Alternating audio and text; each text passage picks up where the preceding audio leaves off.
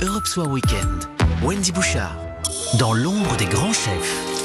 Côté cuisine, on fonce retrouver comme chaque samedi Pierre Herbulot euh, à la brasserie Rosy à Paris. C'est un grand chef pâtissier qui vous accueille, Pierre. Elle est parfois croquante, parfois fondante, souvent juteuse et presque toujours délicieuse. La poire sera un peu tout ça à la fois avec la recette du chef Johan David. Bonsoir. Bonsoir. Pâtissier à la brasserie Rosy à Paris. Première étape euh, du dessert chef, euh, le granola. Il y a la base, c'est du flocon d'avoine. Après, on peut rajouter des fruits secs dedans, les brisures de noix, ensuite les amandes hachées, de la cannelle.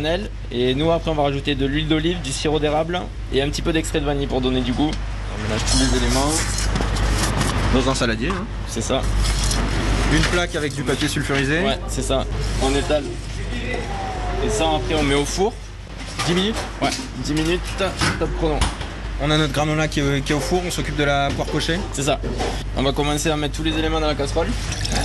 Donc l'eau, euh, le jus de citron, Ok, pour pas que ça oxyde, c'est ça, j'imagine. c'est ça. Qu'est-ce qu'on a C'est du miel Ça c'est du miel, fève de tonka et puis la vanille grattée. Alors là du coup on va appeler la poire. C'est quoi Donc, comme variété de poire C'est des poires conférence. Donc c'est c'est des poires qui se tiennent bien à la cuisson. Donc Ouais. c'est important de bien choisir sa poire. Et alors là, avec une cuillère à pommes parisienne, vous creusez le fond de la C'est poire. ça. Pour enlever tous les pépins qu'il y a à l'intérieur. Le sirop donc a été monté à ébullition. Donc dès la première ébullition, Déjà, on, ça sent on- bon, hein. on arrête, on sent bien toutes les saveurs. Là du coup on met la poire dedans, qu'on va laisser pocher tranquillement sur un coin du feu. Et euh, compter au moins une demi-journée. Un petit petit frémissement euh, maxi. Donc là, on a la poire qui est en train de pocher, Ouais. on a le granola qui est au four et on s'occupe euh, de la crème anglaise. On va mettre la crème à chauffer avec les petits grains de vanille. Ah, On va faire infuser la vanille en fait. hein. Ouais. Là on a des jaunes et le sucre. Et ça du coup on fait bien blanchir le mélange. Il faut que le, le sucre soit bien dissous. Et comme ça après on aura une belle crème anglaise bien homogène. Donc là on va prendre la crème, on va la mettre sur les jaunes et le sucre.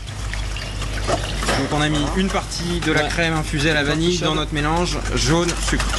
Et on a un joli mélange Et on remet tout dans la casserole. et on remet tout dans la casserole. Donc là on commence petit feu et après on augmente.